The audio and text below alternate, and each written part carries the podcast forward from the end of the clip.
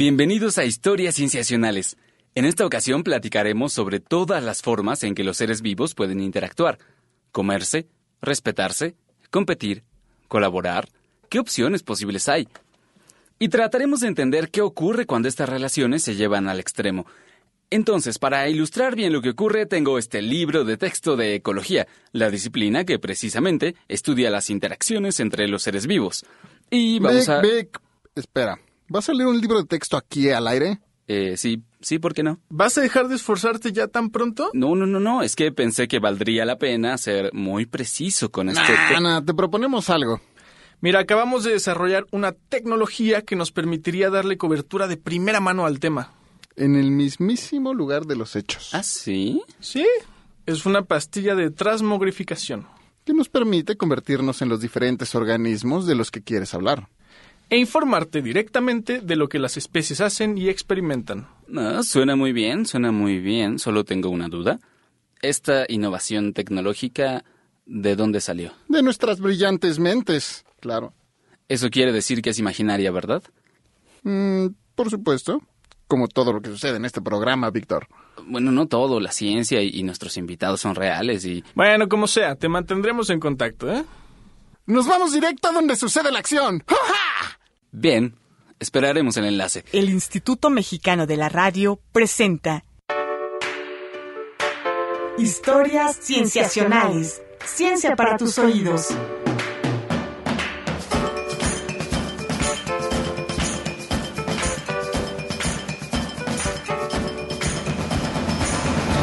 Bienvenidos de nuevo al programa. Mi nombre es Víctor Hernández y en este episodio tendremos enlaces especiales de Rodrigo Pacheco y Emiliano Rodríguez que nos contarán vivencialmente sobre las interacciones ecológicas entre las especies que... que... Ah, ah, sí, sí. Parece que ya tenemos la conexión. Eh, Pach, Emi, hola. Víctor, estamos listos para empezar. Muy bien. Ustedes tienen el micrófono. Adelante, mucha suerte. ¿Estás listo para la transmogrificación, Patch? ¿Listo? ¿Crees que duela? Ah, no, no creo. Exactamente qué es lo que va a pasar cuando tome la pastilla. Te vas a convertir en un individuo de otra especie. ¿Animal o...? Planta, hongo, bacteria, lo que quieras. Bueno, supongo que un hongo no sufre dolor. Y si lo haces, seremos los primeros en saberlo. Bueno, ¿por qué no te tomas la pastilla tú primero? Ah, ¿y por qué no te la tomas tú primero? Por la misma razón que tú. Pues hay que tomarla al mismo tiempo. ¿Va? Muy bien, a la cuenta de tres. Uno, Dos. tres. Ah, no te la tomaste. Tampoco. Bueno, ya no me importa, aquí va. Emi, espérame. Emi, Emi, ¿dónde estás? Emi, Mm, no sé dónde pudo haber quedado. Veamos, yo soy... mm, No sé qué soy. Mi cuerpo es verde, tengo hojas. Bien, soy una planta. Ahora, ¿qué tipo de planta? ¿Tengo frutos? Sí. Entonces soy un angiosperma.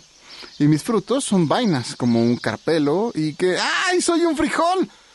Perfecto. Soy una planta de frijol y ahora... mm, ¿Dónde se metió Emi? Acá abajo, Patch. Mm, Siento como cosquillas en las raíces. Qué raro. Soy yo, Patch. Voltea abajo. Debajo de la tierra. ¿Emi? A ver, no te veo. ¿Debajo de la tierra, dices? Mm, ¿Qué eres y por qué no te veo? Ay, soy una bacteria. Creo que soy una bacteria fijadora de nitrógeno. Ah, Rhizobium. Sí, debe ser. Me siento como el gemelo fantástico que siempre se convertía en agua. No, hombre, Emi, ¿qué haría yo sin ti? A propósito, ¿qué estás haciendo allá abajo en mis raíces? Te perforo. ¿Qué? No, oye, en serio. Sí, solamente estoy siguiendo las señales que me enviaste. Ahora que estoy adherido a tus raíces, pues no hay vuelta atrás. Voy a perforarte y a pedirte que hagas un nódulo. Sería demasiado pedir. O sea, que dividas algunas de tus células alrededor de mí.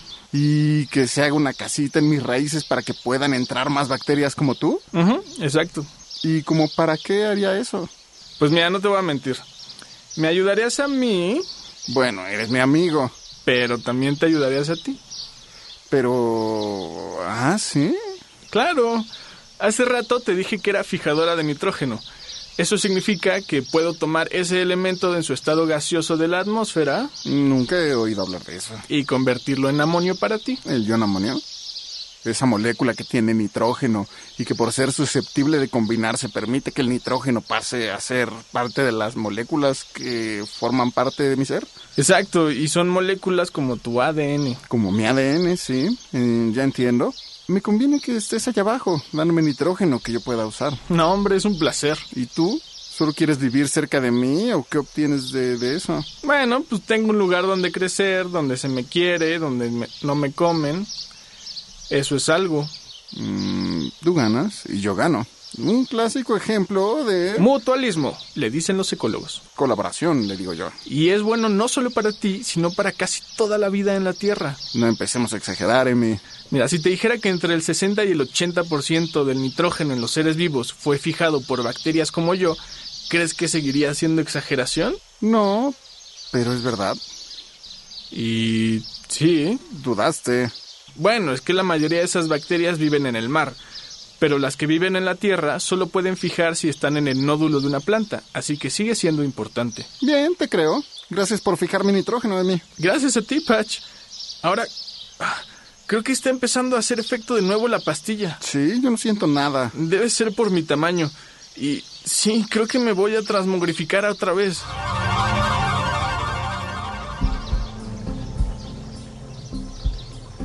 Definitivamente crecí, pero ¿qué soy? Tengo muchas células, pero no soy verde. Un animal, eso. A ver mis extremidades. Ocho extremidades, ¿eh? Y están articuladas y con exoesqueleto. Y tengo quelíceros. Soy una araña. Debí saberlo en cuanto vi las cosas repetidas ocho veces con mis ocho ojos. Ahora, Patch, ¿dónde estás? Aquí abajo de ti. Ah, sí, eres la planta. Lo soy, y tú una araña. No conozco muchas historias de arañas y plantas. Podrías tejer tu telaraña entre mis hojas. Ah, podría, pero no eres el lugar ideal. Ah, mm, esto es incómodo. ¿Y entonces qué hacemos? Pues... En realidad solo pasaba por aquí. De hecho, ya estoy yéndome, ¿eh? Ya nunca platicamos, Emi. Ay, no te pongas así, Patch. ¿Me estás diciendo que somos solo un caso de neutralismo? Tú lo estás diciendo, no yo. ¿Un caso en el que ninguno de los dos se beneficia, pero tampoco ninguno de los dos se perjudica? Mira, amigo, a veces la vida es gris. Me niego a creerlo. Sobre todo porque muchos ecólogos reconocen que el neutralismo es solo teórico. Que en realidad todas las especies tienen algún efecto, aunque sea minúsculo, en la vida de las otras especies con las que conviven. Ay, o sea que el aleteo de una mariposa en Tokio puede ocasionar un huracán en Cancún. Por ejemplo, ¿no te ayuda a recorrer el camino que tenías pensado? Ay, pues sí, pero no hubo flujo de materia ni de energía entre nosotros, que pues es lo que se supone que define a una interacción ecológica, ¿no? Y Pero ese flujo no tiene que venir de mí. Podría yo ayudarte a que tomes el flujo de alguien más, ¿no? y sí, O que alguien tome el flujo de ti. sí, también. Pero esa idea no me gusta tanto. ¿Sientes esa vibración? No sé qué hablas. Yo soy muy bueno para las vibraciones. Ay, y siento que algo se acerca corriendo. Ah, ya lo vi. Ahí viene. Parece un pedazo de algodón que brincotea en la maleza. Ah, no, es un conejo. ¿Un conejo? Cuidado, porque esos no se preocupan por lo que destrozan al pasar. ¡Ah! ¡Aquí viene! ¡No! ¡Uy, uy, uy, uy! Parece que sí. Aplastaron a Amy.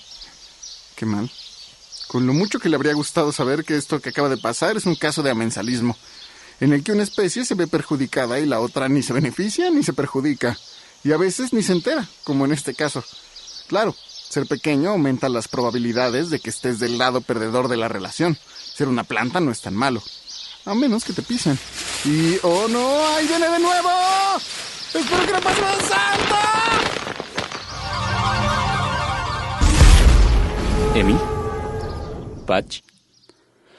Eh, sí, parece que tenemos algunos problemas técnicos. Volveremos en unos instantes más para, para más historias cienciacionales y... O, o eso esperamos. Vamos a un corte y regresamos. Tú escuchas historias cienciacionales. Ciencia para tus oídos. Ciencia para tus oídos.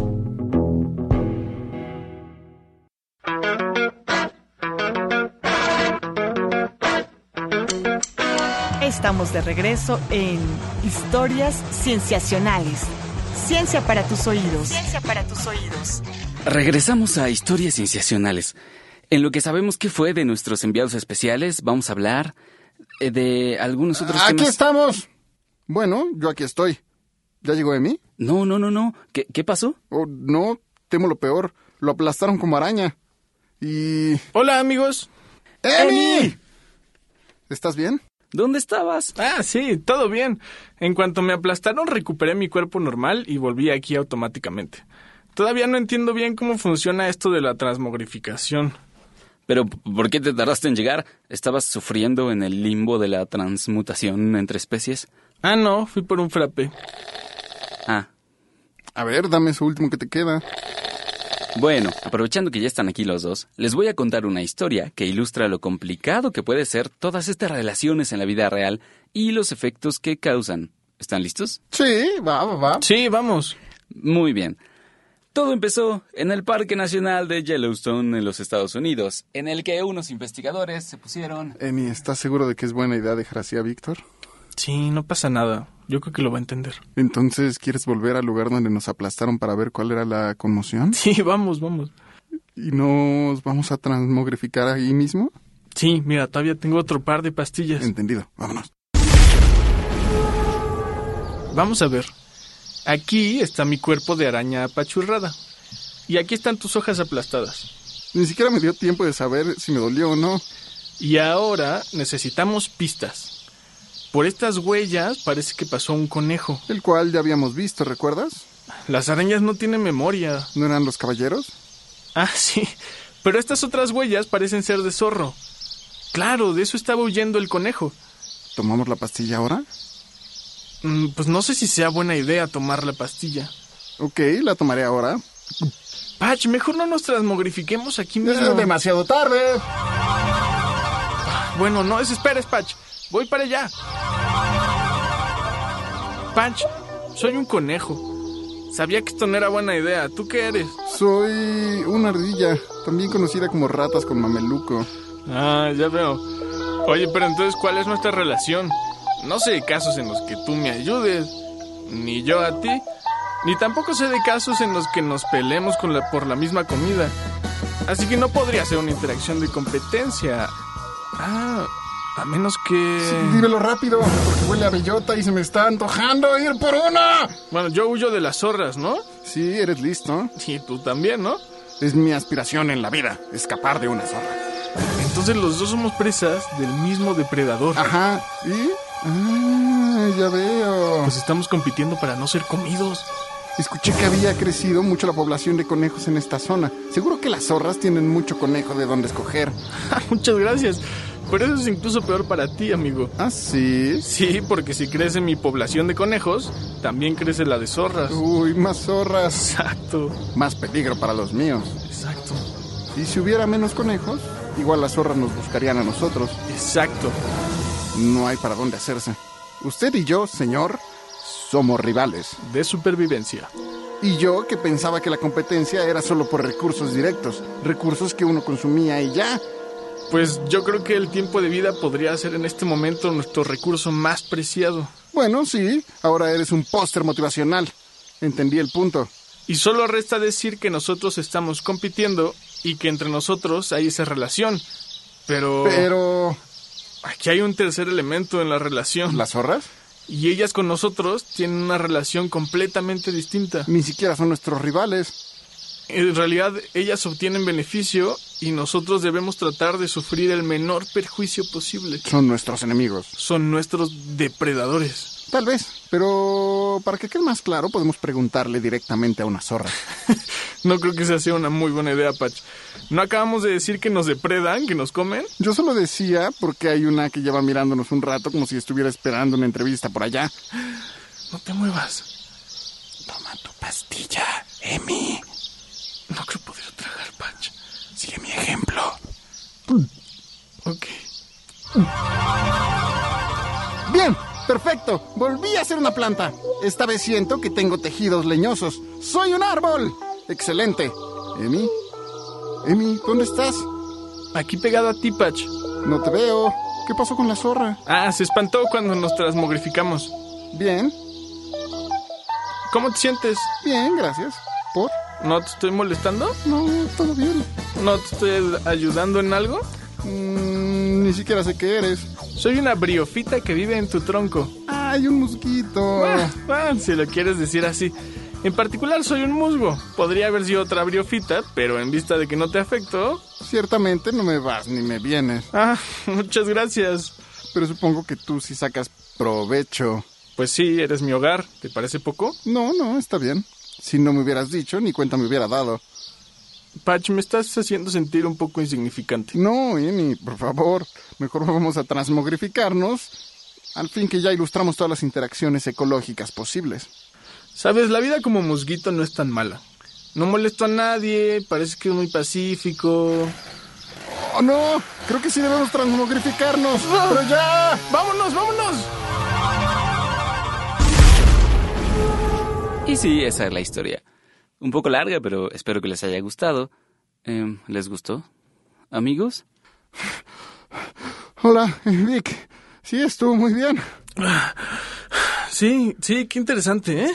Acaban de llegar corriendo, ¿verdad? No estaban aquí para escuchar mi historia, ¿verdad? Este... No, la verdad fuimos a darle cobertura a los hechos de nuevo. Ya, ya veo. Ok, está Oye, bien. pero podrías volver a contarla y esta vez estaremos aquí y escucharemos con atención, Vic. Sí, sí, ándale. Mm, No sé, no sé. Ay, anda, te convienen y nos conviene a nosotros. Seríamos como mutualistas por un momento. Ah, Está bien. bueno, aquí va. Ciencia en el mundo. Esta historia trata sobre lobos y cómo estos cambiaron el aspecto de un ecosistema completo. Uno de los grandes logros en el entendimiento de las conexiones que existen entre los organismos se dio en el Parque Nacional de Yellowstone, Estados Unidos, en donde se mostró que las plantas o los organismos fotosintéticos no necesariamente son la base del ecosistema, sino que el todo, o algunas especies clave al menos, son lo que le da la vitalidad y la biodiversidad que observamos.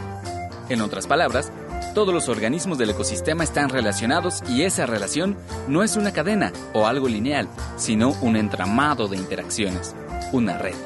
La historia comienza en 1800, cuando las poblaciones humanas estaban en aumento en ese lugar y la expansión y asentamientos en las zonas del oeste de Estados Unidos iban consumiendo un área cada vez mayor de zonas naturales. Por ello, muchas de las poblaciones de lobos eran destruidas, a la par que los suelos agrícolas mermaban a los bosques, su hábitat. A los lobos se les comenzó a ver como una amenaza o estorbo, y no como una especie nativa, originaria de ese lugar y con una función importante. Es más, hasta se llegó a usar veneno para matarlos. De esta forma, las poblaciones de lobos apenas si sobrevivieron cuando Yellowstone fue declarado Parque Nacional en 1872. Sin embargo, la matanza siguió, y para 1940 era muy raro encontrar una manada de lobos no solo en aquellos bosques, sino también en los 48 estados continentales de Estados Unidos. La situación era dramática. Para 1970 no había reportes de ningún lobo en el parque. De vez en cuando se tenían reportes de un lobo rondando por ahí y otro por allá. Incluso el último reporte fue el de alguien que mató a un lobo a las afueras del parque en 1992. Fue hasta junio de 1994 cuando la situación llegó a su límite y el gobierno estadounidense tomó la decisión de reintroducir al lobo gris al ahora Parque Nacional Yellowstone. Se planeó el proyecto. El Servicio de Pesca y Vida Silvestre se preparó con regulaciones especiales y delimitó cómo los lobos iban a ser manejados como una población experimental. Se completó la planeación y se designaron cerca de tres zonas de aproximadamente un acre. Se delimitó todo su alrededor con una cerca y había cuartos pequeños por si se presentaba la necesidad de separar a un lobo de la manada. Por último, los lobos se tuvieron que importar de Canadá y fue de ellos de donde salieron las nuevas poblaciones. Así, el experimento corrió y los resultados han sido impresionantes. Hasta ahora, los datos sugieren que los lobos contribuyen a la reducción del número de becerros de alce que llegan a la adultez y también disminuyen la supervivencia de los adultos. Por esa razón, han cambiado los hábitos de los alces. Pero eso no es de preocuparse, ya que el número de alces era difícil de controlar y sus consecuencias sobre los pastos, los suelos y la reforestación natural comenzaba a pasar factura. De esta forma, la introducción de los lobos no solo ha cambiado la dinámica de un depredador y su presa, sino también las interacciones que involucran a otras especies. Por ejemplo, al cambiar los hábitos de pastoreo de los alces, aquellas zonas abiertas de vegetación comenzaron a reverdecer y a iniciar su regeneración en el bosque. Y esto fue como abrir nuevas casas para las aves. Al haber más vegetación y árboles, también los castores tenían más alimento. Otros depredadores, como los osos negros y los grizzlies, los coyotes y los pumas, ahora tienen más recursos, conforme las poblaciones de ratones y conejos aumentan debido a las fuentes de alimentos que se están regenerando. Además, los lobos, al cazar y abandonar los cadáveres, generan fuentes de alimentos que se habían perdido, y las especies carroñeras nuevamente tienen que comer. De esta forma, todos estos efectos dependen de un gran y complejo número de factores que van desde las densidades de los alces, la abundancia de otros depredadores, la alternativa de otras presas, el aumento de la vegetación, mejora de los suelos, mayor filtración, captura de agua y un sinfín más de beneficios. Además, los datos preliminares de los diversos estudios que se han realizado en la zona indican que la introducción ha llevado al aumento de la biodiversidad en el ecosistema, porque las especies están regresando. Y no solo eso, sino también a una mejora en los cuerpos de agua. Así, la introducción de los lobos en el Parque Nacional Yellowstone demostró cómo un depredador clave puede generar una regulación conocida como de arriba a abajo, que indica que los ecosistemas no solo dependen de las plantas, sino de todo lo que convive ahí. Eh, eh, ¿Les gustó la historia ahora sí? Eh, ¿Amigos? ¿Amigos? Qué buenas quesadillas estas que nos recomendó nuestra productora, ¿eh, Emi? Está buenísimas. ¿Crees que Víctor se enoje porque nos volvimos a ir? Nah, depende de nosotros y nosotros de él. Ok, no sé qué tiene que ver eso, pero me sirve algo por ahora. Pídeme otra de hongos, ¿no? Sale otra de hongos. Esto ha sido todo en este episodio de Historias Cienciacionales. Si quieren saber más de nuestro trabajo, darnos algún comentario, pregunta, sugerencia, pueden buscarnos en nuestras redes sociales, Facebook, Tumblr o WordPress, como Historias Cienciacionales, en Twitter como arroba cienciacionales y en correo como historiascienciacionales arroba gmail.com. Agradecemos a Emiliano Rodríguez y Rodrigo Pacheco por haberme abandonado, digo, por haberme acompañado durante este episodio y participaron en la realización de este programa Marcela Montiel en la producción y edición, Carolina Durán en edición y diseño de audio, Roberto Portillo en grabación y edición y Manuel Compatidla en los controles técnicos. Les agradezco a ellos por haberse quedado.